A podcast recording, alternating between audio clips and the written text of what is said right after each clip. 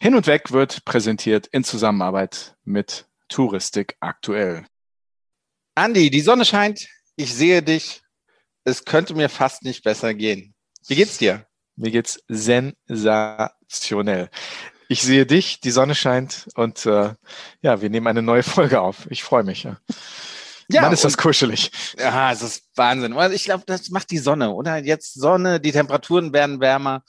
Noch kann man rausgehen. Ich, ich glaube, das, das äh, trägt viel zur guten Laune bei. So gut, dass, dass ich mich sogar freue, dich zu sehen. Unglaublich, oder? Was soll ich sagen? Eigentlich Hätte ich nie gedacht. Hätte ich nie gedacht. ja? Wir haben einige Dinge aufzuklären. Wir haben. Nein, nein, äh, Andi, nein, Andi, du hast einige Dinge aufzuklären. Ich, ich halte mich daraus, denn ähm, ganz eindeutig habe ich mit einigen Dingen nichts zu tun und das sind dann deine Sachen. Das sind meine Sachen. Das sind deine Sachen. Okay. Liebe Hörerinnen und Hörer, erstmal herzlich willkommen bei einer neuen Folge von Hin und Weg, der Reisepodcast mit Sven Meyer und Andi Jans. Wir freuen uns sehr, dass ihr heute wieder dabei seid. Wir haben letzte Woche mit unserem alten Freund Kaspar Wenter über Afrika, über das südliche Afrika gesprochen und wir haben im Vorspann einen ganz, ganz, ganz, ganz großen Fauxpas begangen. Wir haben die Big Five falsch benannt und sind mehrfach von euch, liebe Hörerinnen und Hörer, belehrt worden. Sven, was hast du zu deiner Verteidigung zu sagen? Es war nicht unsere Glanzstunde oder unsere Sternstunde in diesem Podcast.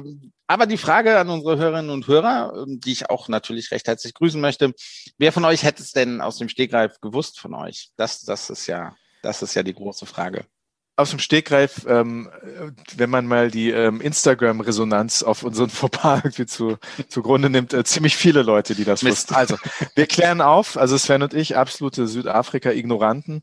Die Big Five, die großen fünf Tiere, die man auf einer Afrika-Safari sieht, sind nicht Tiger, Hauskatze und Nilpferd unter anderem, sondern Löwe. Sven, was kommt als nächstes?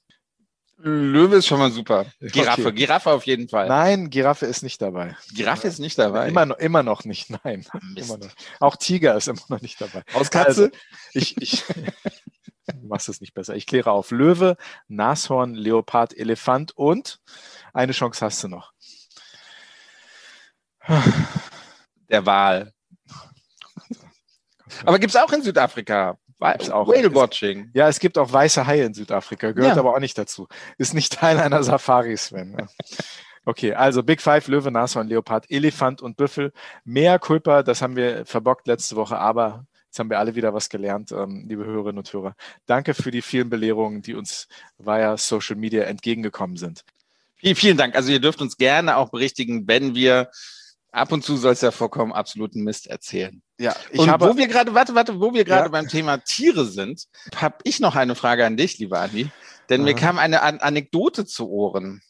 Und da geht es um eine Fadenwurm-Exkursion nach China. Kannst du dich daran erinnern? Eine was Exkursion? Eine Fadenwurm-Exkursion nach China, die du organisieren wolltest. Eine Fadenwurm-Exkursion? Ja. Ein, ein Kollege von, von euch damals, mhm. als du noch bei, bei China Tours tätig war, hat zum 1. April eine E-Mail an, an das Haus der Spezialisten geschrieben, mhm. ähm, dass sie damals schon eine Fadenwurm-Exkursion nach Costa Rica und nach Ecuador organisiert hätten und dass diese jetzt gerne auch andere Länder bereisen wollten. Ja, du warst der Einzige, der sich auf diesen April-Scherz hin gemeldet hat. So mhm. wurde mir zugetragen. So, so. Und äh, wolltest du also eine Fadenwurm. Wie sieht denn so ein Fadenwurm aus, Andi? Ich habe keine Ahnung. Ich kann nur sagen, liebe Grüße aus Alzheim. Ich habe überhaupt keine Erinnerung an dieses, äh, nicht? Vorkommnis. Nein, überhaupt nicht. Ja. Muss wohl wann 2018 oder sowas oder 19 mhm. ge gewesen sein. Ist lange her, Sven. Vieles passiert seitdem. Der liebe Rainer Stoll hat das wohl gemacht. Ach so. Er hat mich auf jeden Fall, er hat mir diese Geschichte erzählt. Sehr schön. Macht, macht euch alle nur lustig über mich. Ihr werdet schon sehen, was ihr davon habt. Ich habe nämlich ähm, letzte Woche noch einen riesigen Fauxpas begangen. Ich habe in einem Instagram-Post, bei dem wir ein schönes Video von Caspar Venter gezeigt haben, von Cape Cross, dieser ähm, Seelöwenkolonie. Die liegt in Namibia. Ich habe äh, die sozusagen auf Instagram in Südafrika platziert. Und auch da ist mir dann ähm, ein bisschen Spott und Belehrung auf Instagram entgegengekommen. Caspar hat mich auch sehr schnell belehrt. Also auch das mehr Culpa. Viele Fehler in Sachen Afrika ich werde das alles mit einer großen Fadenwurm-Expedition nach China wieder gut machen. Was immer das ist. Ich muss mich mal schlau machen.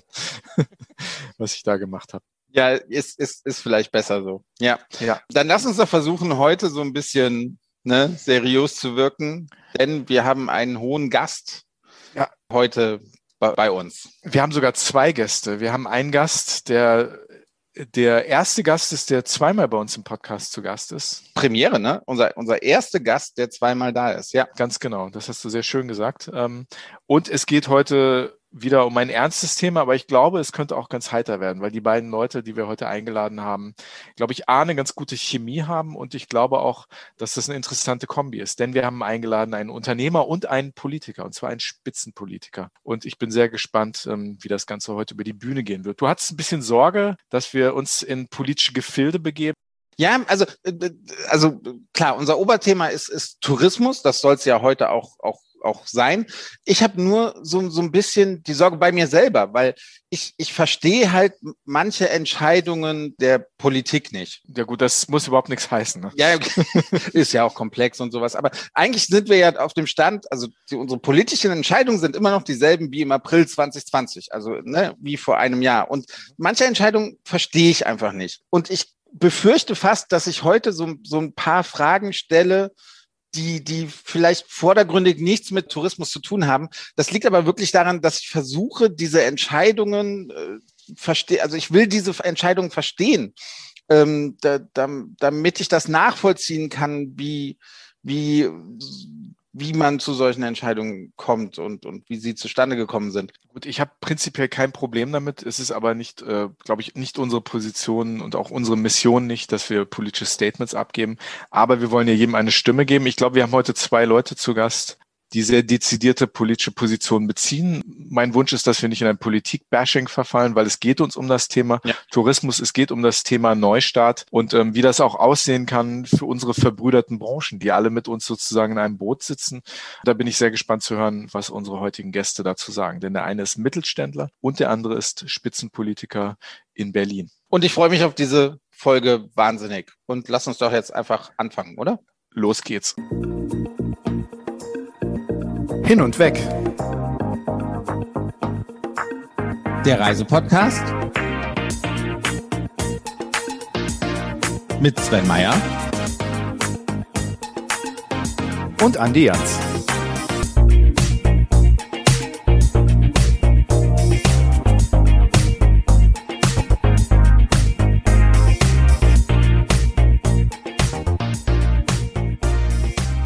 Der eine ist Spitzenpolitiker der FDP und streitbarer politischer Visionär. Der andere ist Arbeitgeber, Unternehmer, mit großer Leidenschaft Reiseveranstalter und ist in der Not zum Branchenlobbyisten geworden. Und er hat dieses Interview dankenswerterweise erst möglich gemacht. Beide haben sich intensiv mit den wirtschaftlichen Auswirkungen der Corona-Pandemie auseinandergesetzt und plädieren für einen gesundheitspolitischen und wirtschaftlichen Kurs, der von Vernunft geprägt ist. In der heutigen Folge von Hin und Weg treffen deutscher touristischer Mittelstand und wirtschaftsliberale Pandemiepolitik aufeinander und sprechen mit uns darüber, wie ein Neustart für die Touristik aussehen kann.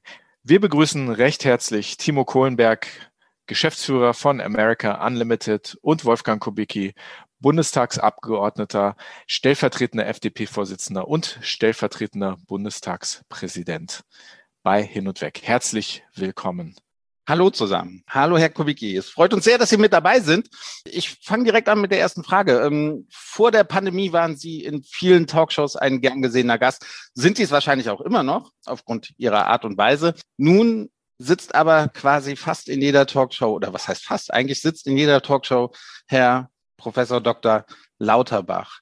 Wie sehr wurmt Sie das, dass dieses Thema so präsent ist? Und ist es vielleicht auch schwierig für Sie, dann mit, mit Ihren Themen Gehör zu finden?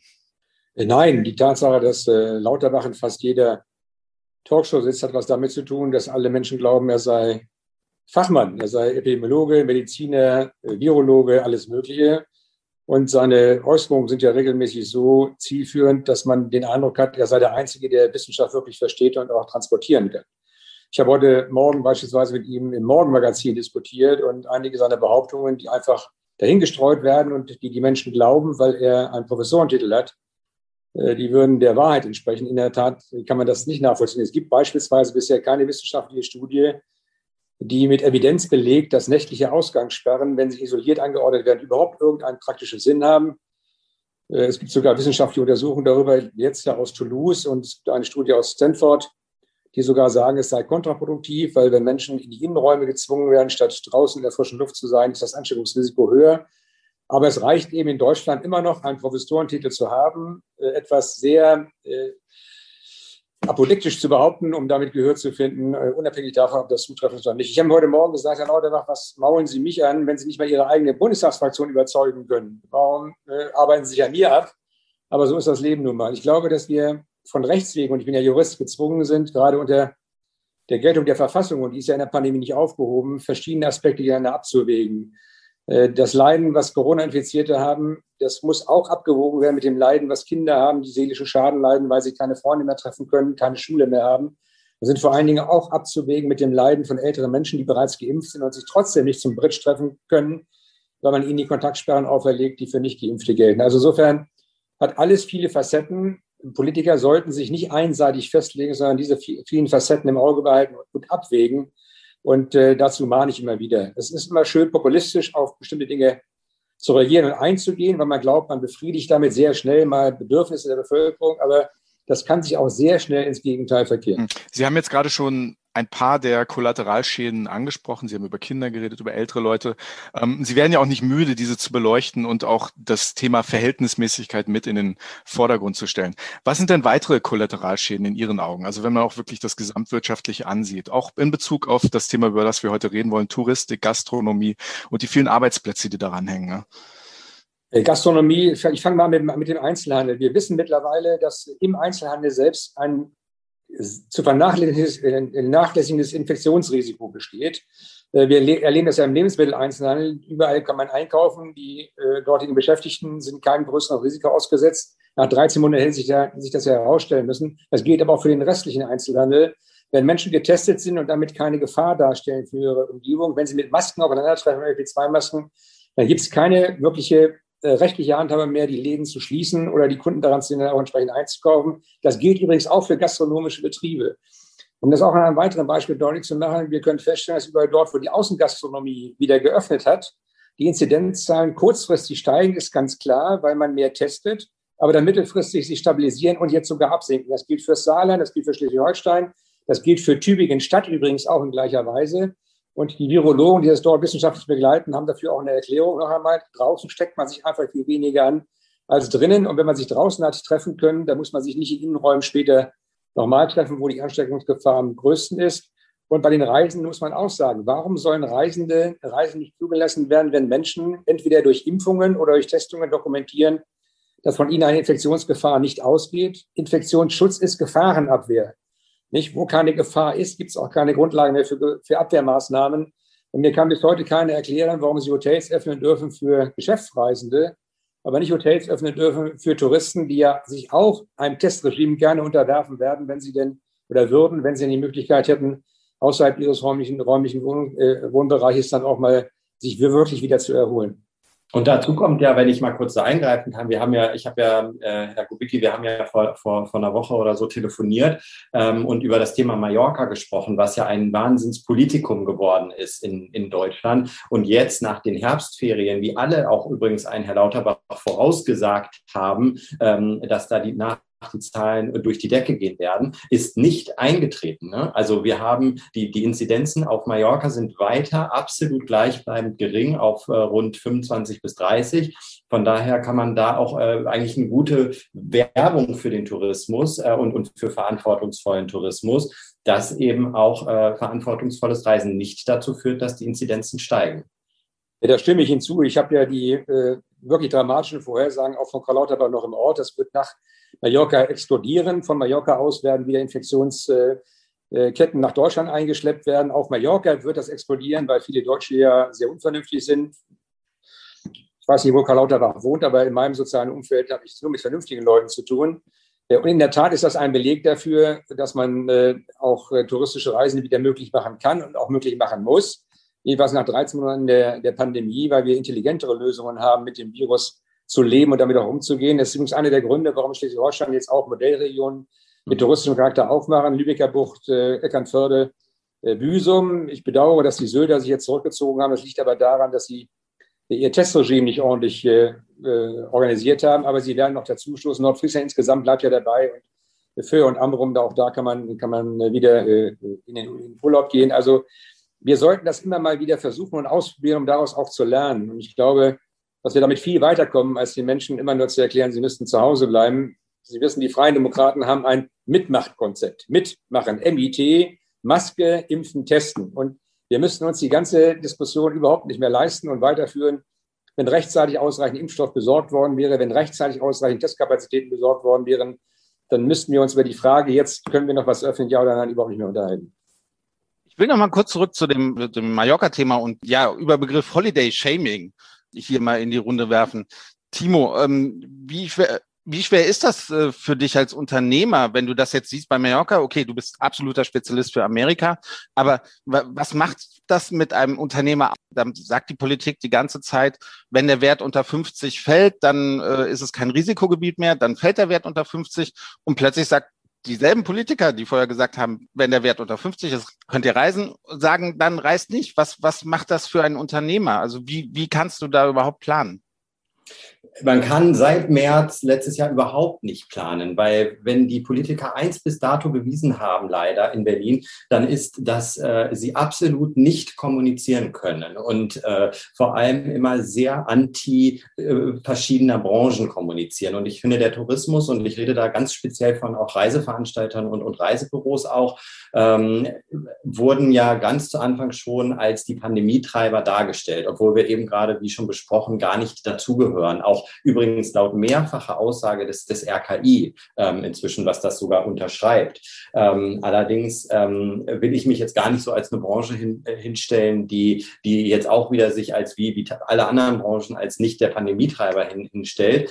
Aber für mich ist, äh, für, also uns macht das auch sehr viel emotional aus, weil ähm, ich äh, spreche ja auch immer viel für, oder viel mit den kleinen und mittelständischen Reiseveranstaltern. Das sind teilweise einzelne Büros oder auch äh, Leute wie bei uns arbeiten eben ungefähr 20, äh, 20 Angestellte. Und ähm, das ist absolut äh, äh, existenzbedrohend einfach, was da passiert. Und äh, ähm, das, das, ich habe eine riesengroße Sorge, dass sich auch die Bevölkerung einfach durch diese Aussagen verunsichern lässt. Und das sieht man ja jetzt schon, ähm, dass wir ganz oft hören, ah ja Mensch, ich würde ja gern so euch bei euch buchen. Aber das Problem ist, wenn da guckt mich mein Nachbar schief an oder meine Tochter wird in der Klasse schief angeguckt, wenn wir jetzt in Urlaub fahren. Das heißt, wir, wir kommen von dem mehr oder weniger Flight-Shaming aufgrund der, der Klimapolitik ähm, oder der, der, der, der Klimabewegung, sage ich mal. Ähm, und jetzt sind wir schon in einem richtigen Holiday-Shaming sozusagen. Das heißt, man kann sich kaum noch äh, vernünftig bewegen. Unsere Kunden fühlen sich per se eingeschränkt. Wir haben ja als ein riesengroßes Stammkundenpotenzial gehabt. Über 50 Prozent der Leute bei uns haben umgebucht und neu gebucht, also sprich,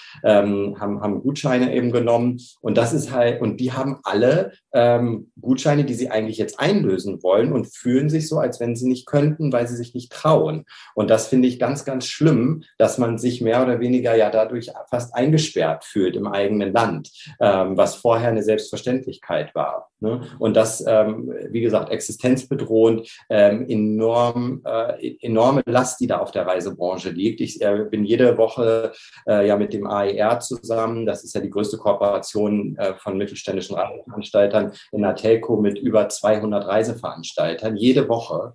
Und jedes Mal sieht man die, guckt man in die verzweifelten Gesichter von kleinen Reisebüros und Veranstaltern, die einfach nicht mehr wissen, wie es überhaupt nochmal irgendwann wieder weitergehen soll.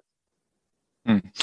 Herr Kubicki, der Timo spricht das Thema Holiday Shaming an. Die FDP hat gerade einen Plan vorgelegt vor einigen Wochen zum Thema Neustart des Tourismus. Die einzige Partei, die das bislang gemacht hat, sich mit dem Thema Touristik zu beschäftigen. In diesem Plan haben Sie auch ganz klar, ganz dezidiert die Widersprüche in der Politik mit dem, was, was die Regierung sagt und auch, auch die Widersprüche zu dem, was das RKI sagt, ganz klar hervorgestellt. Wie, wie kann denn dagegen angearbeitet werden, bevor wir gleich auf, den, auf diesen Plan mal zu sprechen kommen, wie kann denn dagegen angearbeitet werden, dass dieses Shaming sozusagen, dass dieses Abstempeln einer ganzen Branche oder, oder und der verwandten Branchen wie der Gastronomie als, als in Anführungsstrichen asozial.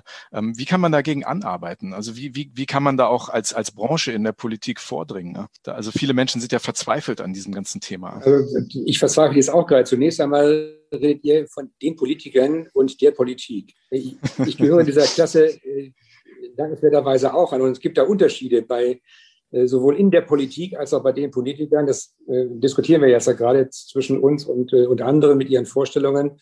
Da gibt es Ängstliche, dann gibt es Populisten, die glauben, sie treffen eine Mehrheitsmeinung, die suchen auch ihre Kanzlerkandidaten nach aktuellen Meinungsumfragen aus oder auch nicht.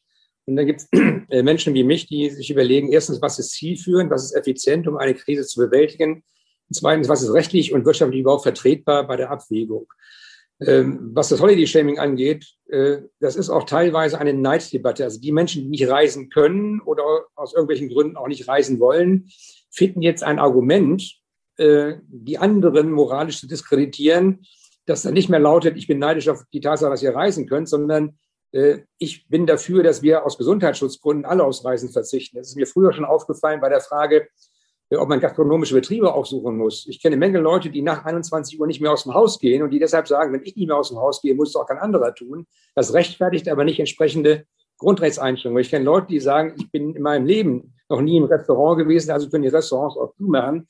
Ich kann nur sagen, wenn die Restaurants nicht bald wieder aufmachen, dann habe ich gesundheitliche Probleme, weil meine Frau das Kochen angefangen hat und ich mittlerweile fünf, fünf Kilo zugelegt habe, die ich wieder loswerden muss. Und das geht nur über Restaurants und nicht über meine Frau. Also Scherz beiseite. Das gilt auch für die Tourismusbranche. Es ist ein Teil erstens des Freiheitsversprechens, das diese Gesellschaft ihren Mitbürgern gegeben hat, übrigens auch verfassungsrechtlich verbirgt im Rahmen der allgemeinen Handlungs- und Bewegungsfreiheit. Und es ist auch ein Teil der Honorierung von eigener Leistung, dass man einen Urlaub oder mehrere Urlaube im Jahr sich nicht nur leisten kann, sondern sie auch genießen kann. Und deshalb ist es äh, für uns vielleicht wichtig, für euch in eurer Branche, aber auch für Politik wieder deutlich zu machen, dass das Leben zu genießen äh, etwas anderes ist, als sich äh, immer nur griesgrämig durch die Gegend zu bewegen. Und dass es auch ein Grundrecht ist äh, und auch übrigens zur Lebensverlängerung beiträgt, wenn man optimistisch und lebensbejahend durchs Leben geht, als genau andersherum. Wenn man sich bewegt beispielsweise, ich diskutiere regelmäßig mit, regelmäßig mit der Fitnessbranche, wir wissen aus medizinischen Erhebungen, dass mangelnde Bewegung dazu führt, dass das Immunsystem nicht ganz so gut ist und deshalb man eher erkrankt und auch vielleicht früher verstirbt. Und was ähnliches ist mit den, mit den Reisen. Wenn ich zu einem seelischen Ausgleich kommen kann, dadurch, dass ich mich außerhalb meines häuslichen Wirkungskreises mal bewegen kann, was anderes sehe, mit anderen Menschen kommunizieren kann, dann ist das ein Wert an sich, den zu schützen, ist eigentlich unsere Aufgabe ist, oder das zu ermöglichen eigentlich unsere Aufgabe ist, und zwar für möglichst viele Menschen. Ich mache da gar keine, gar keinen Cut. Ich kann mich nicht darüber erheben, dass Menschen äh, auch preiswert nach Mallorca fliegen, wenn sie raus wollen. Und das ist doch auch, auch etwas, was sich Menschen vor 30, 40 Jahren nicht haben leisten können. Wenn das heute so ist, dass man mit einer zwei- oder dreiköpfigen Familie tatsächlich auch einen Sommerurlaub leisten kann, dann ist es doch in Ordnung. Dann sollten wir das nicht diskreditieren und mit Neidüberlegungen belegen, sondern einfach fördern. Also ich wäre dafür zu werben, jetzt nicht mehr zu rauchen, sondern mehr zu verreisen und äh, andere Länder und andere Leute kennenzulernen. Also einmal vorweg, dann lumpen wir sie nicht mehr mit allen Politik Politikern zusammen. Das, das, das schieben wir einmal beiseite. Aber vielleicht als, als Follow-up zu dem, was Sie gerade gesagt haben. Natürlich Lebensfreude, Touristik, sehr wichtig. Aber wir haben ja natürlich auch als, als Branche und natürlich auch als, als Kernland in Europa sicher auch eine, eine, eine wirtschaftliche, auch soziale Verantwortung. Wir sehen, dass, ähm, dass äh, Regionen verarmen, Mallorca, dass da ganz große Not entsteht. Weltweit entsteht Not dadurch, dass äh, Einkommensströme aus der Touristik wegbleiben. Und das sind alles Dinge, die jetzt natürlich in diesem Shaming äh, völlig unter den Teppich gekehrt werden. Also wir haben ja auch als Branche und auch als Konsumenten, als Reisekonsumenten eigentlich auch eine, eine, eine, eine soziale Verantwortung, die weltweit irgendwie auch, auch, auch gar nicht dargestellt wird mit dem, mit dem, was wir da bewegen. Ja, aber darf ich mal sagen, diese soziale Verantwortung muss dann auch angenommen werden von denen, die es betrifft. Ich weiß ja genau, dass auch die balearische Regierung zunächst mal die Hände hochgehoben hat und äh, erklärt hat, bloß keine Deutschen nach Mallorca jetzt. Ich weiß, dass Mecklenburg-Vorpommern momentan keine Menschen mehr reinlässt, touristischen Überlegungen. Also, wo leben wir eigentlich? Ist ein Bundesland in Deutschland. Äh, Schleswig-Holstein daran hindern will, einen Tagesausflug nach Wismar zu machen oder was auch immer. Also, aber es zeigt schon, dass Angst auch Seele aufessen kann und dass äh, diese, diese Entscheidungen dann wirklich teilweise irrational sind, um der Angst nachzugeben, aber nicht zielführend sind. Äh, wir hatten mal eine Phase, da hat Schleswig-Holstein versucht, Hamburg abzuriegeln. Damit kann Hamburg nach Schleswig-Holstein fahren. Dankenswerterweise haben wir das nach drei Tagen wieder beseitigt, weil ich erklärt habe, wie irre seid ihr denn? Ähm, aber in der Tat, wenn Sie, und in der Diskussion befinden wir uns ja, nun glauben, dass jeder, der dieses Virus bekommt und auch sterben wird, dann ist die Angst so massiv, dass Sie mit rationalen Überlegungen relativ wenig ausrichten können. Das müssen Sie ja schon emotional anpacken. Und dann glaube ich schon, dass wenn Sie äh, den Leuten erklären, dass man einsam auch am Strand spazieren gehen kann und das Infektionsrisiko dann null ist, deutlich mehr erreichen, als wenn Sie auf die soziale Verantwortung auch der Reisebranche oder der Deutschen anspielen, möglichst ins Ausland zu reisen und da viel Geld auszugeben, wofür ich übrigens auch wäre. Ich bin ein absoluter Mallorca-Fan und wir haben dort ja auch eine Destination. Äh, gleichwohl weiß ich, dass viele meiner Freunde auch in meinem sozialen Umfeld auf Mallorca-Reisen verzichtet haben, eben aus der großen Sorge heraus, sich hin und her zu infizieren und dann das möglicherweise nicht bewältigen zu können. Man muss den Menschen Angst nehmen. Das ist das Entscheidende, weil nicht bei Angst fallen die meisten Menschen in Schockstarre. Das löst bei ihnen keine kreativen Kräfte aus, sondern Schockstarre. Das ist bedauerlicherweise so. Und diese, diese Schockstarre müssen wir überwinden. Und das Problem ist aber auch, dass wie das gerade, also ich nenne es jetzt mal die regierenden Parteien, vor allem in, äh, in, in Berlin, äh, eben gerade das Gegenteil machen, eben keine Angst nehmen, sondern eher Angst machen. Und ähm, da, das führt natürlich dann eben auch dazu, dass die Leute eben nicht reisen oder sich verunsichert fühlen. Und meine große Frage ist einfach, wie wir aus dieser, äh, aus, aus dieser äh, Geschichte wieder rauskommen, weil mein, ich kann mir gut vorstellen, die Restaurants beispielsweise, die äh, irgendwann werden die wieder geöffnet, die Leute Leute kommen zurück, sicherlich nicht in der, in der Masse wie, wie vorher. Das wird noch eine Weile dauern. Da, daran werden die auch zu knabbern haben. Aber bei uns ist mir ganz, glaube ich, ganz krass auch diese Sorge in der Branche einfach, dass wir gar nicht äh, wissen, gar keine Perspektive haben, wann soll das überhaupt mal wieder funktionieren. Und dieses ewige Hin und Her ähm, kostet uns ja im Endeffekt mehr Geld, als äh, dauerhaft äh, mal geschlossen zu sein, um dann eine Perspektive zu haben einer realen Öffnung. Aber dieser, dieses äh, Hin und Her nach dem Motto, jetzt geht wieder, dann drei Wochen Wochen und dann ist die Inzidenz wieder so. Mal ganz abgesehen, dass ich von dieser Inzidenz, von diesem Inzidenzwert zunehmend nichts halte, ähm, weil er nicht mehr repräsentativ das wiedergibt, was wir eigentlich schützen wollen. Und ähm, dann kommen, wie kommen wir da jemals wieder raus? Also sprich, äh, das Thema Risikogebiete habe ich eben so ein bisschen übergangen, äh, Sven. Das, äh, ne, das äh, hast du ja zu Recht angesprochen. Das ist halt, äh, wir haben eine ganz klare Regelung. 50 oder unter ist ein, ist, äh, dann ist es kein Risikogebiet mehr. Über 50 ist es ein Risikogebiet. Jetzt kommen, fangen wir auf einmal mitten in der Pandemie mit sogenannten Hochrisikogebieten auch noch an. Die gab es vorher überhaupt nicht. Also es ist halt so eine Frage, wie soll man da überhaupt mal wieder rauskommen? Ich glaube, die Branche macht sich enorm Sorgen, ähm, dass diese Zahlen auch nicht fallen. Weil wenn wir jetzt beispielsweise eine Impfung ähm, äh, haben. Und wir wissen inzwischen, dass sich auch Geimpfte wieder infizieren können, die dann allerdings keinen schweren Verlauf haben. Ähm, dann fallen die doch wieder in den Inzidenzwert hinein. Und dann sind die Inzidenzen weiter hoch. Man sieht das auch in den USA, 200 Millionen Leute knapp inzwischen geimpft, trotzdem 70.000 ähm, Infizierte am Tag. Dennoch, da hat halt alles wieder aufgemacht, weil nicht nur auf diesen Inzidenzwert geguckt wird. Und das ist, glaube ich, diese große Sorge. Dann rutscht irgendwann, sage ich mal, verschiedene Zielgebiete von dieser, von dieser Liste runter. Und wir, ähm, oder beziehungsweise öffnen wieder, wie zum Beispiel die USA oder Kanada jetzt in, in unserem Fall, ähm, wäre eine super Nachricht, bringt uns aber nichts, wenn ähm, Deutschland die USA weiter als Risikogebiet einstuft, weil dann trotzdem keiner reisen wird. Das heißt, ich finde, wir müssen an diese Risikobewertung auch und Risikogebietsbewertung einfach irgendwann ran. Ja, auch da stimme ich hinzu, auch da stimme ich hinzu, weil mir momentan auch nicht ganz einleuchtet, warum Südafrika zu einem Risikogebiet erklärt worden ist, obwohl dort die Inzidenz bei 12,3 oder 12,7 liegt. Das ist immer die Furcht von neuen Mutanten, die dann möglicherweise ein Ansteckungsrisiko auch in Deutschland erhöhen könnten. Äh, aber äh, diese Furcht ist unbegründet, weil sich das in, in Inzidenzzahlen ja niederschlagen müsste. Also die Frage, ich beantworte Ihnen mal, die Frage war ja, wann kommt man da raus? Sie kommen nur da raus, wenn ausreichend viele Personen geimpft sind. Es stimmt zwar, auch Geimpfte können sich wieder infizieren, aber in einer vernachlässigbaren Größenordnung. Auch nicht, nicht alle, die geimpft sind, haben auch einen Schutz. Ne? Der Schutz ist bei den besten Impfstoffen nur bei 98 Prozent. Das heißt, zwei von 100 bekommen durch den Impfstoff keinen wirklichen Schutz. Ähm, und das sind vielleicht auch die, die sich im Zweifel dann wieder infizieren können. Aber wenn ausreichend, eine ausreichende Anzahl von Personen geimpft ist äh, und deshalb auch äh, eines, äh, eines Schutzstatus gar nicht mehr bedürfen, dann sind Gefahrenabwehrmaßnahmen gegen diese Person, damit auch gegen die Gesellschaft nicht mehr zulassen. Und das wird in Deutschland bedauerlicherweise, wenn alle Prognosen über die Impfstoffversorgung zutreffen, frühestens im Herbst der Fall sein. Würden Sie denn als Partei, also als FDP, ähm, den Tourismus anders behandeln tatsächlich, wenn Sie an, äh, an, an, in der Regierung beteiligt wären? Ja, das machen wir ja schon. Das machen wir in Schleswig-Holstein, da sind wir an der Regierung beteiligt.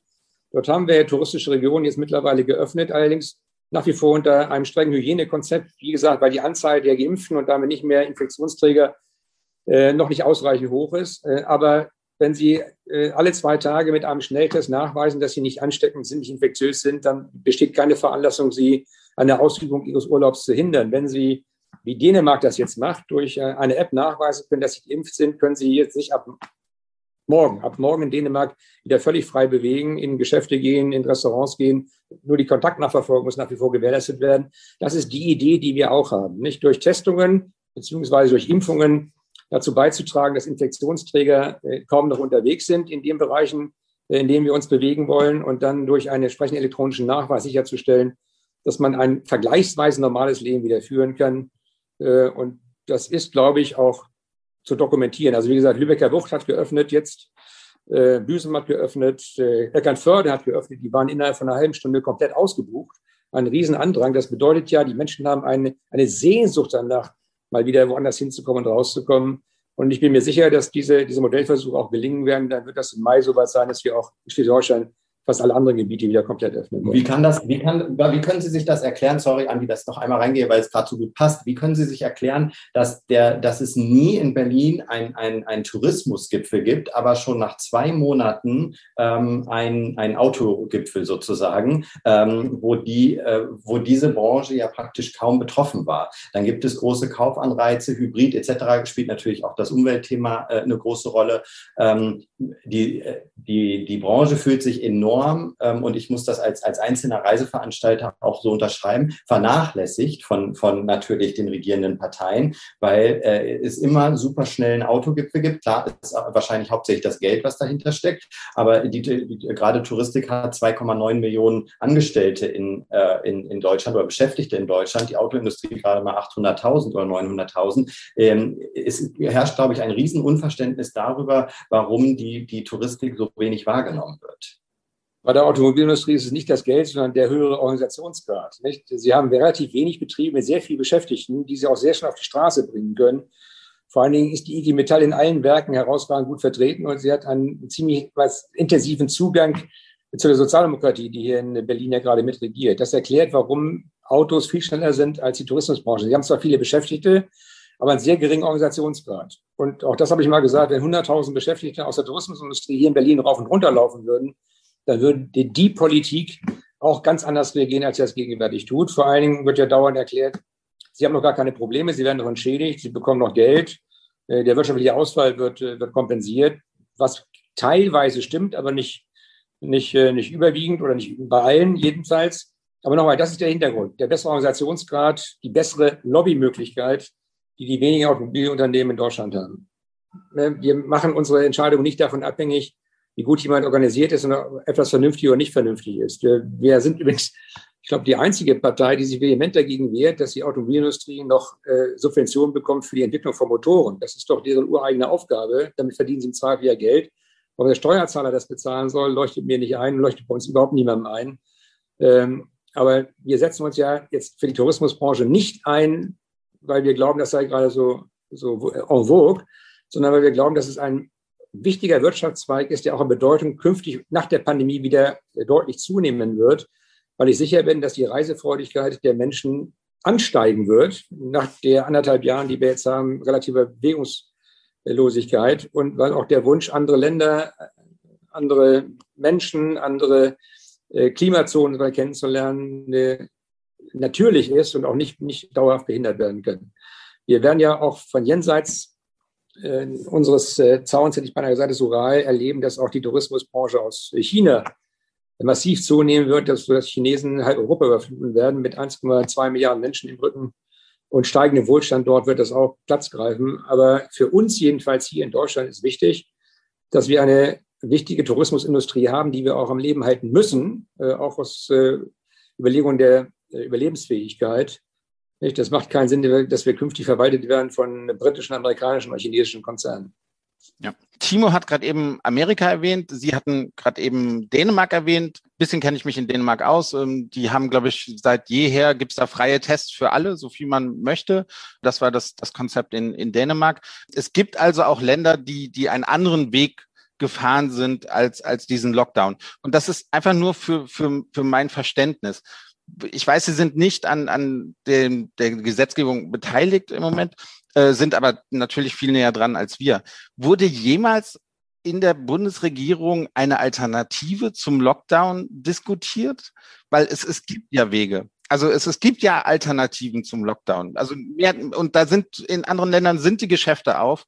Und äh, zynisch zu sagen, da, da liegen die Toten jetzt auch nicht auf der Straße rum. Das ist wirklich interessant, weil die Schweiz ja beispielsweise auch einen völlig anderen Weg fährt als Deutschland und die Inzidenzkurven, wenn man sie vergleicht, immer die gleiche Entwicklung nehmen. Also es muss was anderes sein als nur Lockdown oder äh, Schließungen von, von Betrieben, äh, was äh, die Verbreitung des Virus beeinflusst in der einen oder anderen Richtung. Dänemark ist einen anderen Weg gefahren. Die haben auch interessanterweise, weil sie eben digital schon viel weiter sind als wir im Gesundheitswesen, es geschafft, dass kein Impfstoff liegen blieb. Das heißt, sie hatten original, just in time immer die Informationen, wo ist Impfstoff, wo kann er verimpft werden oder wo wird Impfstoff gebraucht. Innerhalb von Stunden haben sie ihn von A nach B transportiert.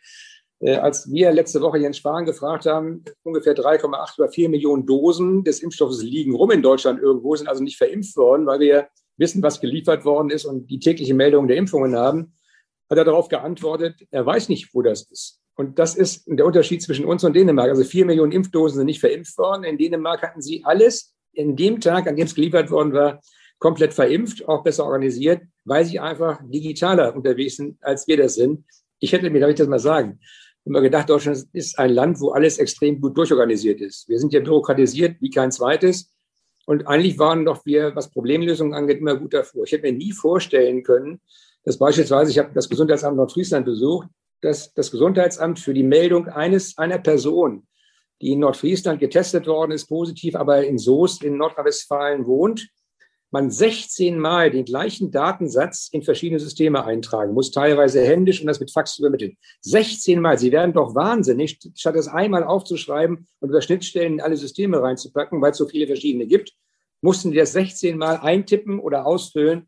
Und das ist dann eben nicht eine Minute für einen Datensatz, sondern eine halbe Stunde. Und das macht einen doch wirklich wahnsinnig. Kann ich übrigens unterschreiben. Ich habe gerade, ich habe ganz, ganz viel äh, äh, Calls mit den USA im Moment und, und meinen amerikanischen und kanadischen Partnern und die gucken, die, die, die, die gucken alle total fassungslos nach Deutschland und fragen sich, da ist alles offen, alles ist offen. Die haben noch äh, verschiedene Einschränkungen, dass sie vielleicht nicht 100 Prozent fahren können oder so, aber äh, da ist alles offen und die sagen, wieso ausgerechnet ihr Deutschen?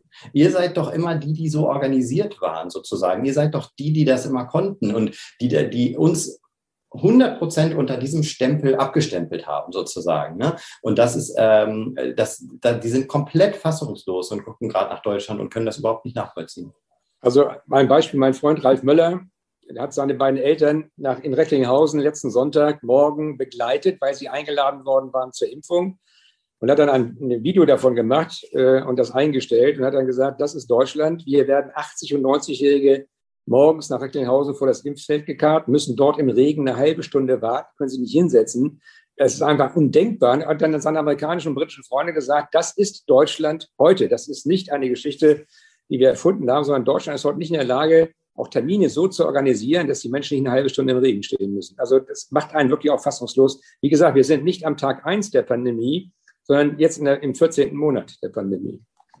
Lassen Sie uns über den Plan der FDP sprechen. Sie haben mit der FDP einen Plan vorgelegt für den Restart der Touristik. Ähm, für unsere Hörerinnen und Hörer, könnten Sie kurz einmal umreißen, worum es da genau geht? Was sind so die, die Grundpfeiler Ihres Plans für den Neustart der Touristik?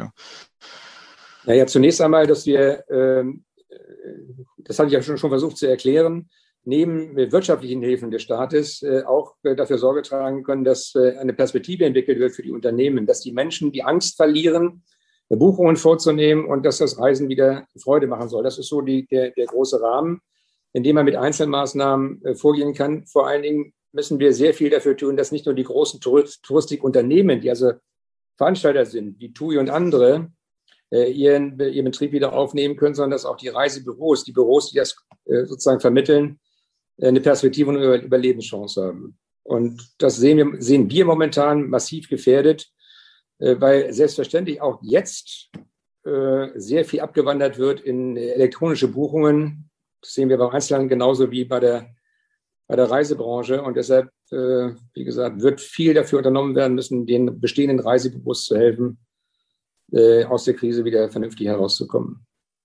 Timo, wie sehr bist du damit zufrieden oder was sind deine Forderungen an, an, an die Politik? Wo, wo siehst du dich abgeholt bei dem, bei dem FDP-Konzept ähm, und, und, oder was sind deine zusätzlichen Forderungen?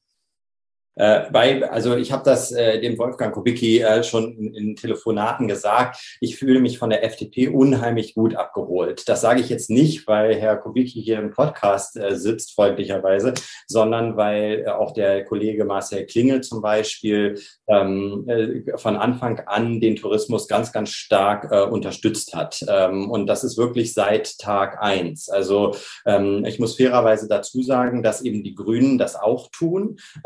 Äh, allerdings ähm, sehe ich da halt sehr viel Oppositionsarbeit, ähm, um, um, dass ich die, deshalb habe ich vorhin auch so kritisch gefragt, ne, sagt das ein, ähm, sagen Sie, Herr Kubicki, das sozusagen jetzt nur, weil Sie sind Opposition und Sie müssten halt gegen alles sein, was, was die Parteien machen, aber man muss wirklich sagen, die FDP hat es von vornherein sehr, sehr gut verstanden. Und ich glaube natürlich dieses liberale Konzept, das spricht natürlich den Unternehmern der Touristikbranche und den der Reisebüros, der Reiseveranstalter natürlich aus dem Herzen, weil die die ganz genau wissen, dass sie verantwortungsvoll sind und ein verantwortungsvolles Reisen abbilden können.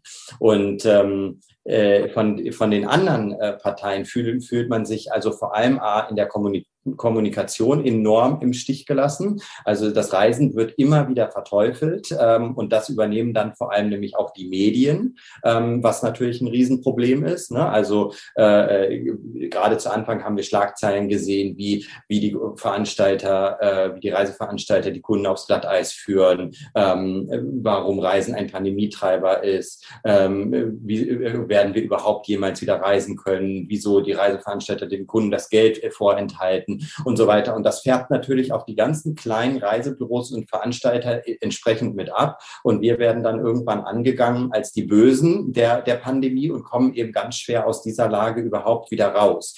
Und deshalb fordere ich von der Politik vor allem eine bessere, und ich rede jetzt von, wenn ich wieder sage Politik, dann rede ich ganz klar von den regierenden Parteien, also CDU, SPD, ähm, ganz klar, dass sie einfach auch in der, also A, eine Perspektive schaffen für die Branche und B, in der Kommunikation Kommunikation ähm, einfach auch sensibler werden der Branche gegenüber. Ähm, denn ich habe ja auch äh, oft Kontakt äh, zu dem Thomas Barreis, er ist nun mal Tourismusbeauftragter, ähm, äh, sagt mir jedes Mal, dass er die Touristik total verstehen kann und wie schwer das ja ist, alles für uns und so weiter. Und äh, ich, ich habe unzählige Male mit ihm telefoniert und als ich dann äh, bei, der, bei den Überbrückungshilfen mit ihm, äh, mit, mit den entscheidenden Personen am, am Telefon war, die die im Prinzip geschrieben haben, diese Überbrückungshilfen, ist nichts davon, gar nichts davon, was ich mit Thomas Wareis besprochen hatte, bei denen angekommen. Gar nichts. Da haben die mich gefragt, ernsthaft, im Finanzministerium,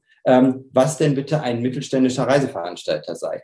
Also das ist halt, das ist haaresträubend. Und ähm, die, dieses Verständnis, mehr Verständnis für diese Branche und für diese vielen aber Millionen Arbeitsplätze, das würde ich mir äh, von der Politik wünschen. Ähm, unsere Hörer konnten das nicht sehen. Herr Kubicki hat ein wenig gelächelt, als äh, Herr Barras erwähnt worden ist. Darf man fragen, wieso? Aber und, und auch die Frage, wieso werden Personen wie Timo nicht einfach wirklich enger an diesen, diesen Gesetzestexten mit, mit eingebunden? Weil das sind, die Leute wissen ja, was, was, was für Probleme die Branche hat.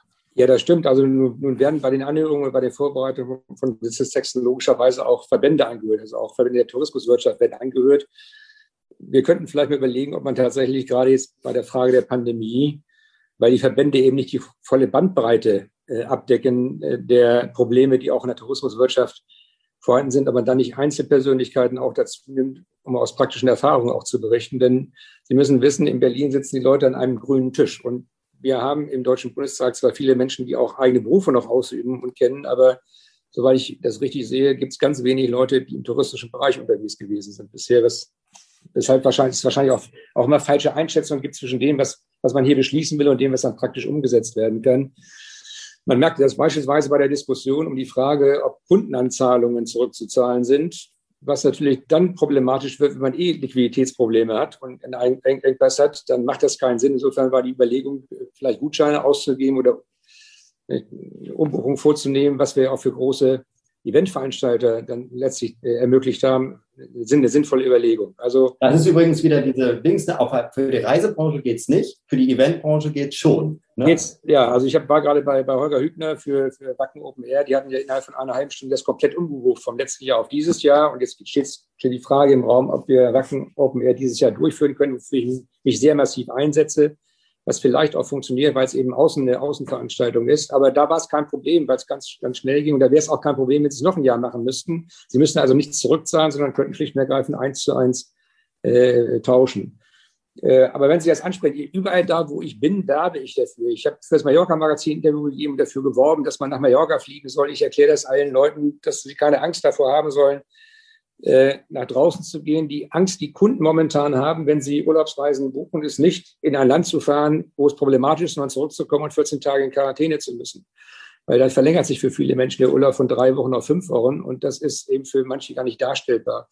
Insofern stimme ich Ihnen zu, dass wir uns massiv dafür einsetzen müssen, bei der Frage, bei der Frage der Inzidenzgebiete, der Hochinzidenzgebiete, aus denen man einreist, oder der Risikogebiete, aus denen man einreist, jedenfalls die Möglichkeit zu geben, sich durch einen PCR-Test vor Ort, ne, wie das mit Mallorca ja auch die Überlegung war, äh, freitesten zu lassen, sodass sie nicht mehr in Quarantäne gehen müssen. Also diese Quarantänevorschriften sind für mich, glaube ich, momentan der, das größte Hemmnis, in Urlaubsländer zu reisen, die früher sehr hoch frequentiert waren. Ich kenne momentan auch kaum jemanden, der, der sich darüber freut, nach Südafrika äh, zu fahren, wenn er das Risiko läuft, wie gesagt, nach 14 Tagen nach Rückkehr wieder in Quarantäne gehen zu müssen. Und wir müssen also das ist ja für Liberale sozusagen ein Wesenselement, mit wesentlich mehr Lebensfreude und Optimismus wieder auch an die Bewältigung der Pandemie herangehen. Ich erlebe immer diese tief, schon fast theologischen Worte, pastoralen Worte, dass alles, was wir jetzt tun, an Einschränkungen gemacht wird, um Leben zu retten. Und das sage, das stimmt, aber man muss, man muss trotzdem die Pandemiebekämpfung mit kühlem Kopf machen und heißem Herzen und nicht umgekehrt. Denn nicht alles, was unter dieser Überschrift verkauft wird, es dient dem Lebensschutz oder dem Gesundheitsschutz, dient ihm tatsächlich. Und wir müssen auch bedenken, dass Menschen auch daran, daran zugrunde gehen können, dass man ihnen schlicht und ergreifend verwehrt, ihre eigenen Räumlichkeiten zu verlassen und andere Eindrücke zu gewinnen. Und das nimmt ja zu. Ich höre sofort auf, will nur sagen, die Anzahl der Depressiven hat sich verfünffacht in Deutschland. Die Anzahl derjenigen, die aus der Depression heraus Selbstmord begehen, weil sie nicht mehr behandelt werden können, hat sich auch vervielfacht. Das wird momentan gar nicht thematisiert, aber es ist wirklich sehr schlimm. Und auch das kann man ändern, wenn man den Menschen erlaubt, andere Eindrücke hm. zu gewinnen. Also das freut mich, dass Sie das Thema, dieses Thema Verzweiflung mit ansprechen, weil wir sehen ja nicht nur in der Touristik, sondern auch den, in den mit uns verwandten Branchen, wie der Gastronomie, der Event, der Kulturbranche, sehen wir große Verzweiflung. Da geht es ja um Menschen, die eigentlich wirklich Anpacker-Mentalitäten haben, die ja eigentlich selbstbestimmt leben wollen, Unternehmertum vorantreiben wollen, die das jetzt aber seit einer langen Zeit gar nicht mehr äh, für möglich ansehen, weil der Staat natürlich auch einschreitet. Das ist natürlich für Sie als FDP, als, als Bundestagsabgeordneter, als eine der Granden der, der, der, der großen liberalen Traditionen Tradition bei der FDP, ist das natürlich ein großes Thema, dieses Spannungsfeld zwischen Selbstbestimmung und dem, was der Staat jetzt sozusagen macht, auch während dieser Pandemie. Wie, wie gehen Sie denn an das Thema ran, jetzt, wo es auch auf die Bundestagswahl zugeht, mit diesem großen Spannungsfeld zwischen Staat und, und freier Selbstbestimmung des Bürgers und auch des Unternehmers? Also ich liefere Ihnen damit jetzt mal eine kleine Steilvorlage, aber wie, wie gehen Sie denn damit jetzt so in die nächsten Monate rein? Also nicht nur um das Thema Tourismus, Gastronomie, sondern generell. Das ist ja ein großes ja, selbst, selbst, selbstverständlich, unsere gesamte, unsere gesamte staatliche Ordnung ist darauf aufgebaut, dass äh, Menschen für ihr Leben eigenverantwortlich zunächst unterwegs sind und dass der Staat überall dort eingreift, wo Menschen aus äh, eigenen Unverschulden heraus äh, äh, einfach der Hilfe bedürfen. Äh, alle Rechte, die wir haben, sind Abwehrrechte gegen, gegen Eingriffe des Staates. Und an sich gewährleistet die Verfassung die Ausübung dieser Grundrechte uneingeschränkt, es sei denn, der Staat begrenzt sie. Dafür muss er aber eine Begründung liefern. Ich habe momentan das Gefühl, dass in der Pandemie es genau umgekehrt ist. Ne, ich muss jetzt dauernd erklären, warum die Ausübung der Grundrechte äh, möglich ist und muss, muss beweisen, dass, dass das, was ich sage, richtig ist. Herr Lauterbach kann behaupten, was er will, weil es ja angeblich dem Gesundheitsschutz dient äh, und muss nicht beweisen, dass die Maßnahmen, die er ergreift oder die er vorschlägt, tatsächlich einen äh, signifikanten Beitrag dafür leisten, das Pandemiegeschehen in den Griff zu bekommen. Das ist das, was mir momentan ärgert. Eine komplette Verschiebung der Begründungspflicht. für, für Maßnahmen. Und ich weiß ja, ich bin ja selbst, wie Sie wissen, Selbstständiger, bin Freiberufler, bin Anwalt. Ich weiß, was es bedeutet, jeden Tag, um seinen Umsatz kämpfen zu müssen, auch um die Mitarbeiter bezahlen zu können. Das wissen diejenigen, die vom öffentlichen Dienst her oder aus anderen staatlichen Quellen alimentiert werden. 22 oder 23 Millionen Rentner, 6,7 Millionen öffentlich Bedienstete und 4 Millionen Hartz-IV-Empfänger bekommen jeden Monat ihr Geld einfach überwiesen. Denen kann es relativ egal sein, was passiert. Aber Menschen, die Umsatz machen müssen, die Kundenkontakte brauchen, kann das nicht egal sein. Und da gibt es eine Kluft, die wir versuchen wollen zu überwinden. Oder wir müssen uns auf die Seite derjenigen stellen, die ihre Selbstständigkeit bewahren wollen, die die Wirtschaft am Laufen halten wollen, weil die vielen Leistungen nur gewährleistet werden können, wenn wir tatsächlich auch äh, ausreichendes Bruttoinlandsprodukt äh, haben. Und das wird nicht nur von der Großindustrie erwirtschaftet, das wird in vielen Bereichen von der Eventbranche, von den Künstlern, von der Tourismusbranche erwirtschaftet, auch wenn das teilweise gar nicht merklich ist. Äh, man muss ja wissen, dass, glaube ich, die Tourismuswirtschaft der sechstgrößte äh, Beiträger zum Bruttoinlandsprodukt ist. Das muss man auch mal wieder im Auge behalten. Und ich deshalb mal da an der Stelle noch mal ganz kurz einsetzen, weil ich hatte übrigens auch Kontakt mit dem Land Niedersachsen, bedingt dadurch, dass wir hier in Hannover sitzen und ähm, äh, ein, eine Aussage von Bernd Altusmann beispielsweise in einer IHK-Vollversammlung war, ähm, die Reiseveranstalter haben ja keine Wertschöpfung im Land. Deshalb werden sie nicht unterstützt vom Staat. Übrigens, während sie 200, 300 Millionen an die TUI überwiesen haben. Ne? Also das heißt, ähm, das, es wird überhaupt nicht anerkannt. Es wird praktisch gesagt, wir hätten keine Wertschöpfung. Was für ein Quatsch. Quatsch. Ist ja das ist totaler Quatsch. Ja, also das ist, und das von wirklich äh, äh, gestandenen Politikern. Ne? Ja, das liegt, das liegt vielleicht daran, dass Herr Altusmann glaubt, Wertschöpfung sei nur was in die Hand nehmen kann oder womit er fahren kann. Also das, was sie hinstellen können. Vielleicht sollte man ihm sagen, dass die Dienstleistungsbranche auch einen, einen hohen Wertschöpfungsanteil hat, äh, möglicherweise sogar den höchsten, weil sie keine Produktion oder kaum Produktionsmittel einsetzen muss. Aber bei der Tourismuswirtschaft wissen wir, es gibt regional auch unterschiedlich. Tourismuswirtschaft hat in Schleswig-Holstein eine wesentlich größere Bedeutung als beispielsweise in Sachsen-Anhalt oder in Mecklenburg-Vorpommern eine wesentlich größere Bedeutung, gemessen an, dem, an den sonstigen Möglichkeiten, in dem Land Geld zu verdienen. Äh, und deshalb ist das einfach völliger Unsinn. Und und gleichzeitig kann man dann nicht argumentieren, wie man einer TUI 200 oder 300 Millionen überweist, weil die verkaufen auch keine Reisen an Steinhuder mehr. Also das heißt, am Ende äh, würde, würde, ist das dann, ist, ist diese Argumentation auch nicht konsequent. Und ähm, ich, ich würde ihm das gerne sagen, aber das Problem ist, dass er nicht bereit ist zu einem Termin mit mir. Und das ist halt, das ist genau das was Thema, was wir eben hatten. Ne? Warum werden eben Leute aus der Wirtschaft nicht viel mehr angehört und immer nur die Verbände? Ne? Weil die Verbände am Ende, das ist natürlich auch gut, dass die Verbände Ende gehört werden. Aber am Ende äh, kann ein, kann ein Unternehmer wie ich natürlich viel mehr aus den realen Zahlen und aus der realen Betroffenheit äh, äh, reden, als, als ein Verband, der dann im, gerade in unserem, sage ich mal, in der sehr heterogenen Reisebranche ähm, eine Airline vertreten muss, ein Reisebüro, ein Reiseveranstalter, ein Hotel und sonst was. Und alle, alle haben unterschiedliche Bedürfnisse. Ich stimme Ihnen dazu, also vor allen Dingen deshalb, weil Verbandsvertreter mittlerweile auch schon sehr öffentlicher Dienst nahe sind. Nicht? Das ist ja auch äh, ist ja quasi halbe Beamte, die sich auch daran gewöhnt haben, mit den gleichen Kontakten zu jeder Zeit vernünftig umzugehen. Äh, und deshalb zwar die, die Sorgen der Branche oder der Branchenvertreter kennen, aber im Zweifel nicht eins zu eins umsetzen können, weil, wie gesagt, ihre, ihre Mentalität sich auch schon ein bisschen verändert hat, ohne dass ich dem jemandem zu nahe treten will. Ich sehe das bei meinen Freunden von der DEHOGA, nicht? Die können die ganze Bandbreite der Probleme in diesem Bereich gar nicht ordentlich abdecken und vor allen Dingen, da sie nun seit Jahren die gleichen Kommunikationspartner haben auf der Berliner Ebene, gibt es so eine Art Common Sense zwischen den Beteiligten, dass man zwar klagen muss, aber nicht ganz so doll sich dann auftreten muss, weil man auch andere Aspekte zurücksehen hat. Mir leuchtet übrigens nicht ein, wenn ich das sagen darf, warum der Staat 9 Milliarden Euro in die Lufthansa reingepumpt hat, damit sie ihre 300 80A-Flugzeuge irgendwo ausparken können, aber dass wir 9 Milliarden Euro ausgeben für die Lufthansa, uns über die und, äh, und Tourismusbranche aber nur rudimentär kümmern, das ist schon ein echter Hammer, weil der Wirtschaftungsbeitrag der Lufthansa, das kann ich sicher sagen, ist mit Sicherheit deutlich geringer als der Wirtschaftungsbeitrag der Tourismusbranche.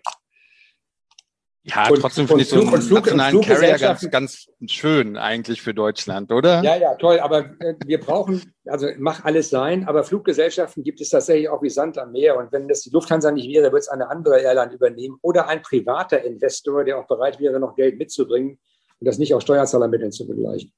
Ich denke, dass es generell ja auch richtig ist, die Lufthansa zu unterstützen. Ne? Aber es heißt eben auch, die kleinen und die mittelständischen nicht zu vergessen eben. Und das, das ist das, ich finde, aktuell sind sie eben gut unterstützt. Aktuell ist es in Ordnung mit der Überbrückungshilfe 3. Es fehlt natürlich die Perspektive, was aber die Überbrückungshilfe 1 war eine Farce. Ähm, 2 äh, war auch nicht wesentlich besser. Ne? Und dadurch haben wir zum Beispiel als äh, Unternehmen, was um die 10 Millionen Umsatz fährt, ähm, haben wir einen dicken Verlust in 2020 ausweisen müssen. Also diese Überbrückungshilfen haben nicht dazu geführt, dass wir einfach mal eben sagen können, ja, es wurde einfach alles kompensiert, dann sind wir fein sozusagen, sondern wir haben trotzdem einen dicken, dicken Verlust geschrieben. Ähm, und wir waren ja auch doppelt und dreifach betroffen. Ne? Alles zurückerstatten. Unsere Angestellten konnten wir nicht in Kurzarbeit nehmen, weil wir mussten ja für die Leute da sein. Ähm, wir mussten ja die Abwicklung machen und so weiter. Ne? Also von daher äh, Ausgaben weiter. Die Airlines haben das Geld nicht zurückerstattet an uns. Wir haben noch Bank gespielt eine ganze Weile für die ähm, äh, für die Kunden. Also von daher, ähm, und trotzdem haben wir keine Hilfen bekommen und vor allem nicht schnell bekommen. Das kommt ja auch noch dazu. Ähm, jetzt sind wir ein super gesundes Unternehmen, was uns vielleicht nicht so getroffen hat, aber einige meiner äh, Konkurrenten und oder Partner hat das getroffen und die sind inzwischen insolvent. Ne? Herr Kubicki, wir sprachen zum Beispiel über die äh, Reisebürokette Fahrenkrog an, die habe ich dir jetzt vorausgenommen. Nee, nee. China-Tours ist ja ein gutes Beispiel, war einer ja. der ersten, die insolvent gegangen sind und Andi war Geschäftsführer. Und das ist, das ist wirklich sehr bedauerlich, weil, wie Sie gesagt, solange ich denken kann, in Kiel haben wir alles über Fahrenkroch gebucht, jeden Flug, jede Reise. Äh, das heißt, die letzten zwei Jahre meine Frau logischerweise äh, auch schon mal selbst geguckt, äh, bei, bei Kreuzfahrten und so weiter. Aber das ist natürlich für ein Traditionsunternehmen, und das war es ja, nicht nur, nicht nur ein Verlust von, von Geschichte, sondern auch von Standort. Ne? Also, meine, wenn Sie, wenn Sie heute durch Kiel laufen sich die Innenstadt angucken, das ist ja nicht nur Reisebranche, nicht nur Reisebüros, sondern auch Einzelhandel. Die Innenstädte werden grausam aussehen nach der Pandemie. Ja. ja. Vielleicht eine letzte Frage, bevor wir gleich dann zur, zur Schnellfragerunde noch kommen. Und ich, ich sehe es sogar als eine große Chance für die, für die FDP. In diesem Jahr sind ja Bundestagswahlen. Und ganz ehrlich, ich bin aufgrund der Maßnahmen der letzten Monate oder des letzten Jahres. Ich bin ganz ehrlich ein bisschen Politik verdrossen und Politik müde geworden. Ich gucke mir die manche, manche Talkshows an und dann höre ich immer wieder dasselbe und eigentlich wird alles schön geredet. Wir werden angelogen. In der Tat, ja. Das, das wissen wir als Unternehmer dann auch, wenn, wenn ja, Leute sich da hinsetzen und sagen, ah, die Hilfen kommen doch an. Nein, sie sind nicht angekommen, sie sind lange nicht angekommen. Dieses diese Politik, wie sehr beschäftigt Sie das? Wie sehr könnten Sie das zum Beispiel auch nutzen, also die Politikverbressenheit gegenüber den regierenden Parteien? Wie sehr sehen Sie da auch eine Chance für die, für die FDP und wie sehr arbeiten Sie daran, das Vertrauen der Bürger wieder, wieder herzustellen in, in die Politik?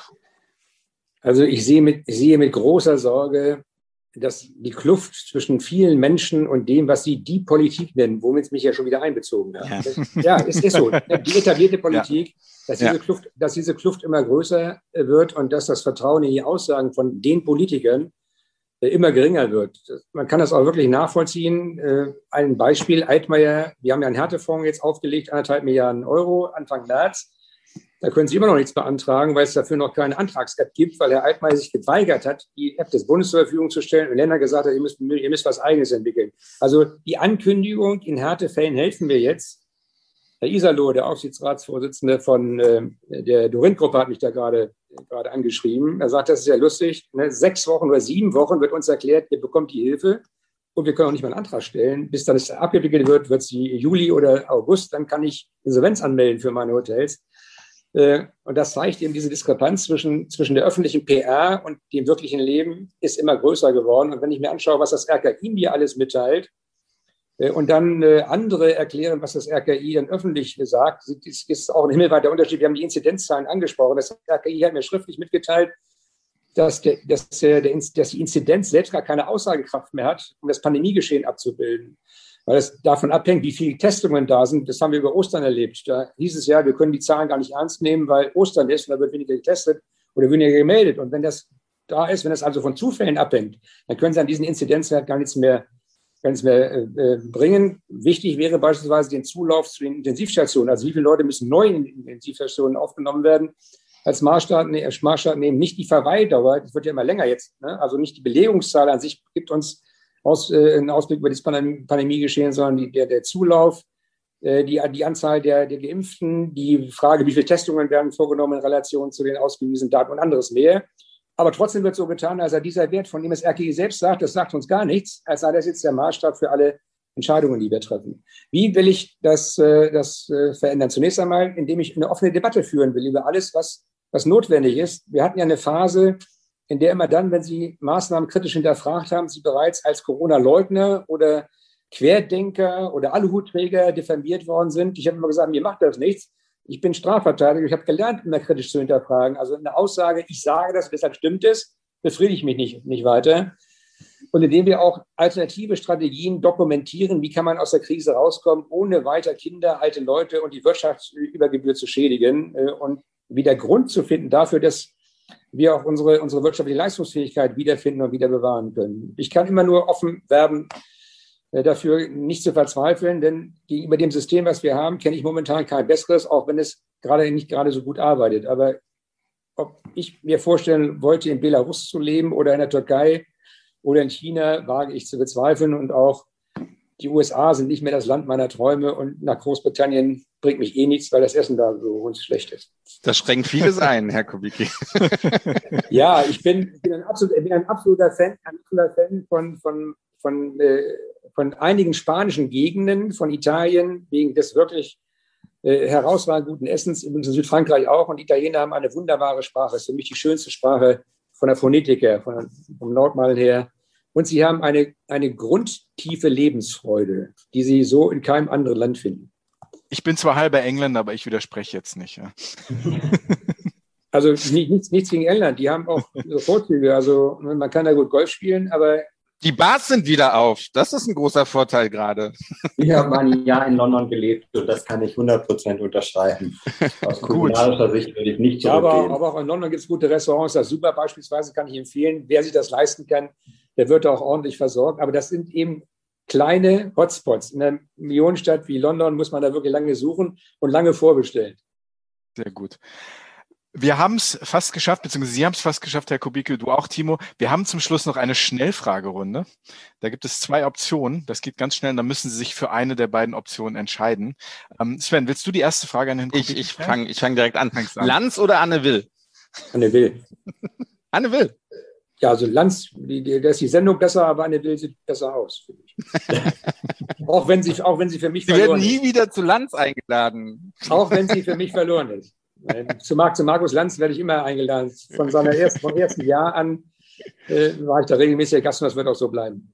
Können Sie nicht ja. mal sagen, dass die mich auch mal einladen sollen? Ich würde so gerne mal für die Touristik in die Bresche springen. Und ja, das kann ich. Das, darüber, darüber, darüber, haben wir schon telefoniert. Das kann ich tatsächlich machen. Ich kann die Reaktion mal anrufen und sagen, wenn, ja. Sie, mal jemanden, wenn Sie mal jemanden haben wollen, nicht der aus der täglichen Praxis und zwar auch so äh, formulieren kann, dass die Leute am Fernsehschirm bleiben, dann sollte man sich an Sie wenden. Das werde ich äh, tatsächlich jetzt in Angriff nehmen. Vielen Dank. Da sind, sind, wir auch sehr für. Sind wir auch sehr ja. für.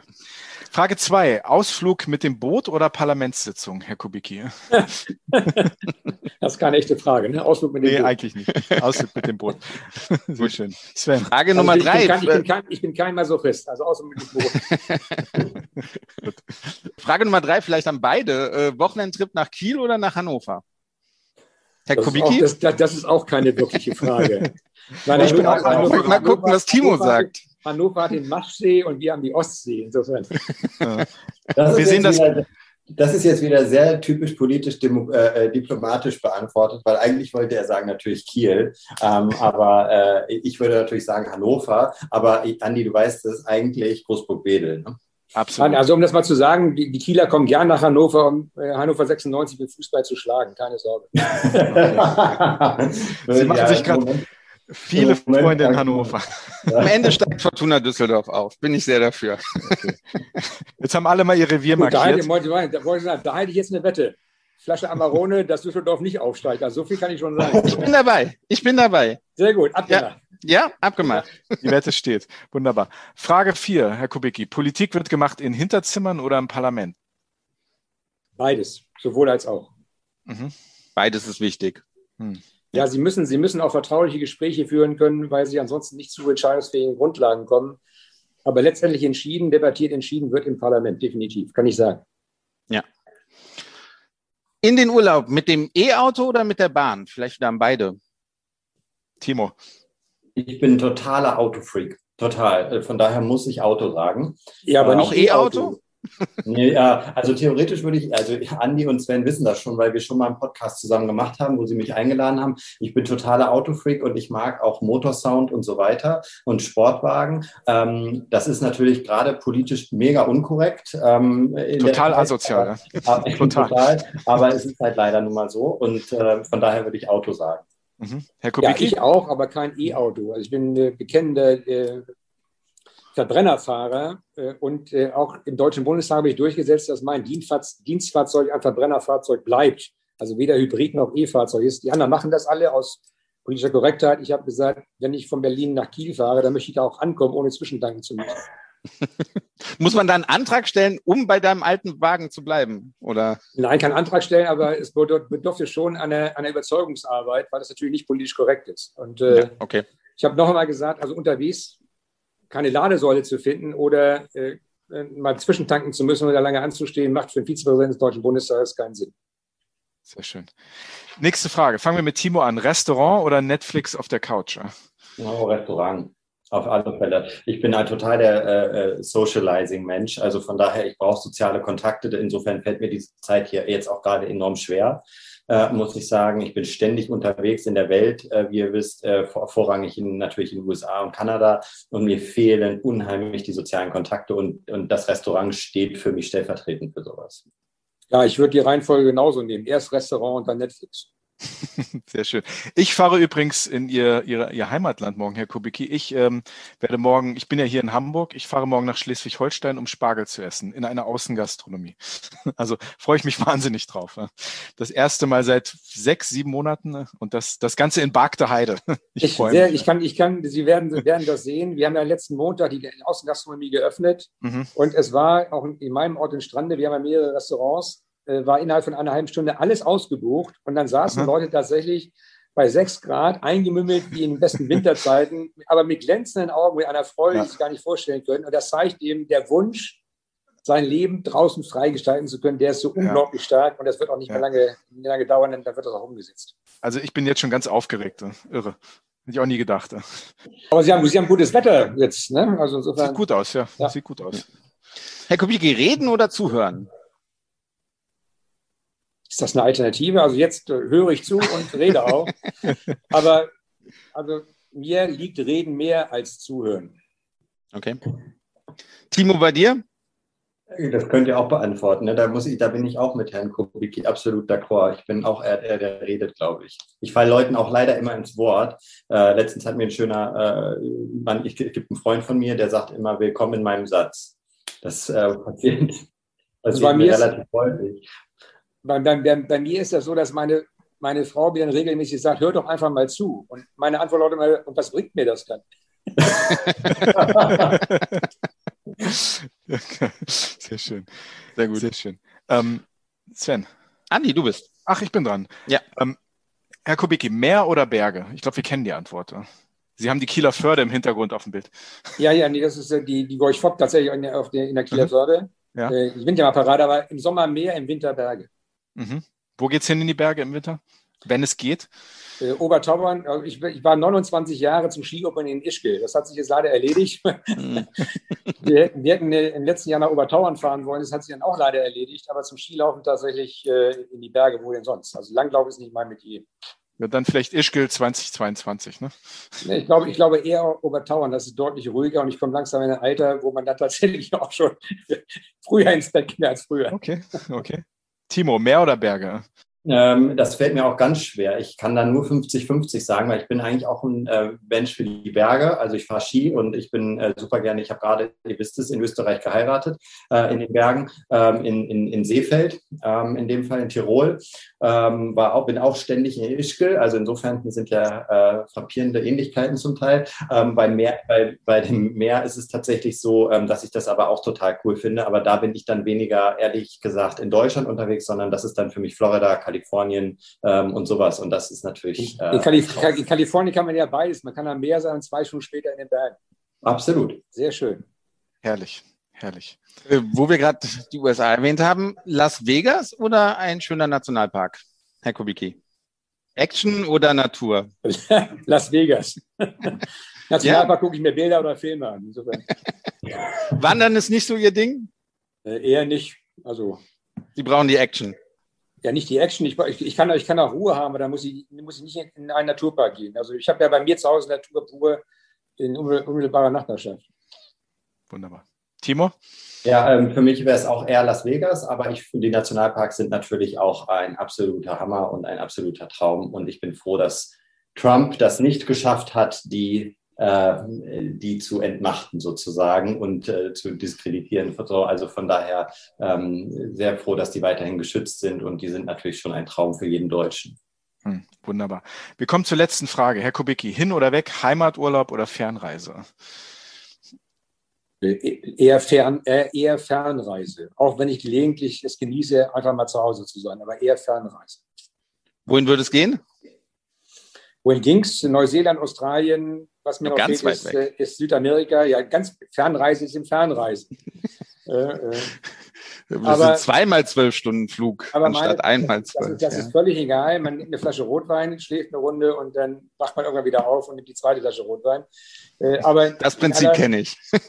ja, ist auch, ist auch ganz schön. Äh, aber meine Frau hat mich jetzt zur, zur Kreuzfahrt gebracht. Ich war früher mal dagegen, weil ich mir gedacht habe, ja, aber das kann ich Ihnen sagen, wenn Sie auf einem Kreuzfahrtschiff 12 oder 14 Bars haben, dann können Sie eine Woche lang auf dem Schiff sein und müssen nicht mit, dem, mit den gleichen Leuten äh, am, ne, am, selben Tresen rumsitzen. Also insofern Kreuzfahrt ist auch sehr schön geworden, finde ich.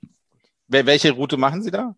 Karibik oder Mittelmeer? Oder? Mittelmeer, Karibik haben wir noch nicht geschafft, aber Mittelmeer haben wir gemacht, zweimal äh, Ostsee. Wir waren zweimal in St. Petersburg, äh, also die, die, Route rauf und runter, einmal mit, mit Tapag-Lloyd, einmal mit TUI. Also insofern kann ich auch sagen, ne, so mittelgroße Schiffe sind ideal. Bei zu großen Schiffen haben sie zu viele Menschen, denen sie begegnen. Bei zu kleinen ist zwar sehr nett mit dem Servicepersonal eins zu eins, aber irgendwann geht ihnen das auf den Sender.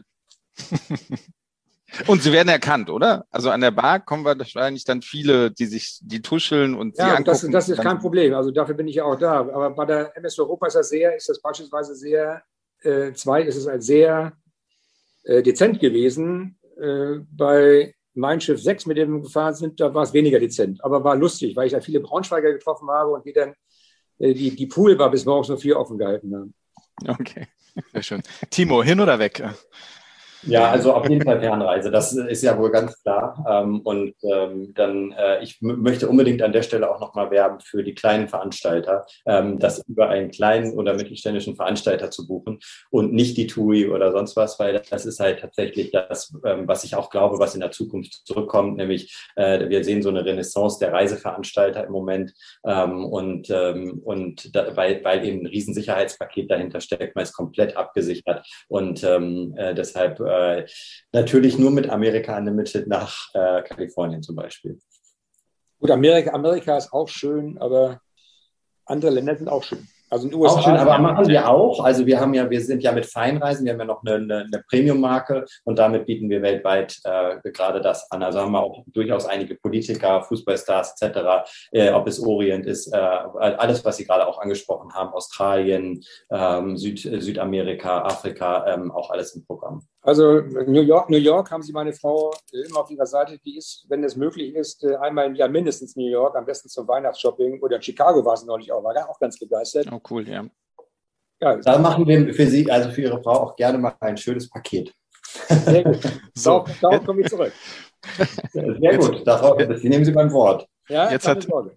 Jetzt hat Timo auch noch was verkauft. Ja, der eine ist Unternehmer, hat sich sehr für die Touristikbranche eingesetzt, der andere Politiker und er wirbt für einen Plan für den Neustart. Äh, vielen Dank, lieber Timo Kohlenberg von America Unlimited, Geschäftsführer und vielen lieben Dank, Herr Wolfgang Kubicki, Bundestagsabgeordneter und stellvertretender FDP-Vorsitzender und natürlich auch stellvertretender Bundestagspräsident. Ja, Sie haben viel vor sich und ähm, wir wünschen beiden alles Gute für die nächsten Woche und Monate. Der Plan der FDP heißt bereit für den Neustart. So kommt der Tourismus aus der Krise definitiv lesenswert. Ähm, würde ich alle Hörerinnen und Hörer von hin und weg äh, dazu an, anhalten, sich diesen Plan mal anzugucken. Man kann darüber debattieren, aber es ist einer der wenigen Pläne, den es gibt äh, für den Neustart und ich denke, das ist absolut lesenswert und wert sich anzuschauen. Wir bedanken uns recht herzlich bei Timo Kohlenberg und Herrn Wolfgang Kubicki. Ich bedanke mich auch vor allen Dingen für die Flasche Rotwein, die ich bekommen werde, wenn Fortuna Düsseldorf nicht aufsteigt. Abwarten, abwarten. Also, ähm, also wenn Kiel aufsteigt, kriegen Sie eine von mir. Wenn Düsseldorf aufsteigt, freue ich mich auf, nein, auf nein, Nein, wenn, wenn, wenn Düsseldorf nicht aufsteigt, bekomme ich auch eine von Ihnen. So Oh, vielen Dank nochmal. Ich bin zuversichtlich. Auch nochmal vielen Dank, Andi und, und, und Sven. Und danke nochmal auch an Herrn äh, Kubicki, dass Sie der Einladung gefolgt sind ähm, und dass Sie sich äh, die, die Nöte der Branche auch äh, nochmal gegeben haben. Ja, vielen, vielen, vielen, lieben Dank. Und liebe Hörerinnen und Hörer, wenn es euch gefallen hat, dann würden wir uns sehr freuen, wenn ihr nächste Woche wieder dabei seid bei einer neuen Folge von Hin und Weg, der Reisepodcast mit Sven Meyer und Andi Jans. Wenn ihr uns schreiben möchtet, äh, meldet euch gerne auf unserem Instagram-Kanal unter Hin und Weg Podcast oder auf Facebook unter Hin und Weg Podcast oder natürlich auch gerne über unsere Website und das Kontaktformular auf hin und weg podcast.de. Ja, schaltet wieder ein, selbe Stelle, selbe Welle. Oh, was ein Spruch. Immer wieder. Assi. Okay. Welcome to the 80s oder was? Okay, vielen lieben Dank. Wir würden uns freuen, wenn ihr wieder dabei seid. Eine neue Folge von Hin und Weg, der Reisepodcast mit Sven Meyer und Allianz. Bis nächste Woche. Macht's gut. Tschüss. Ciao.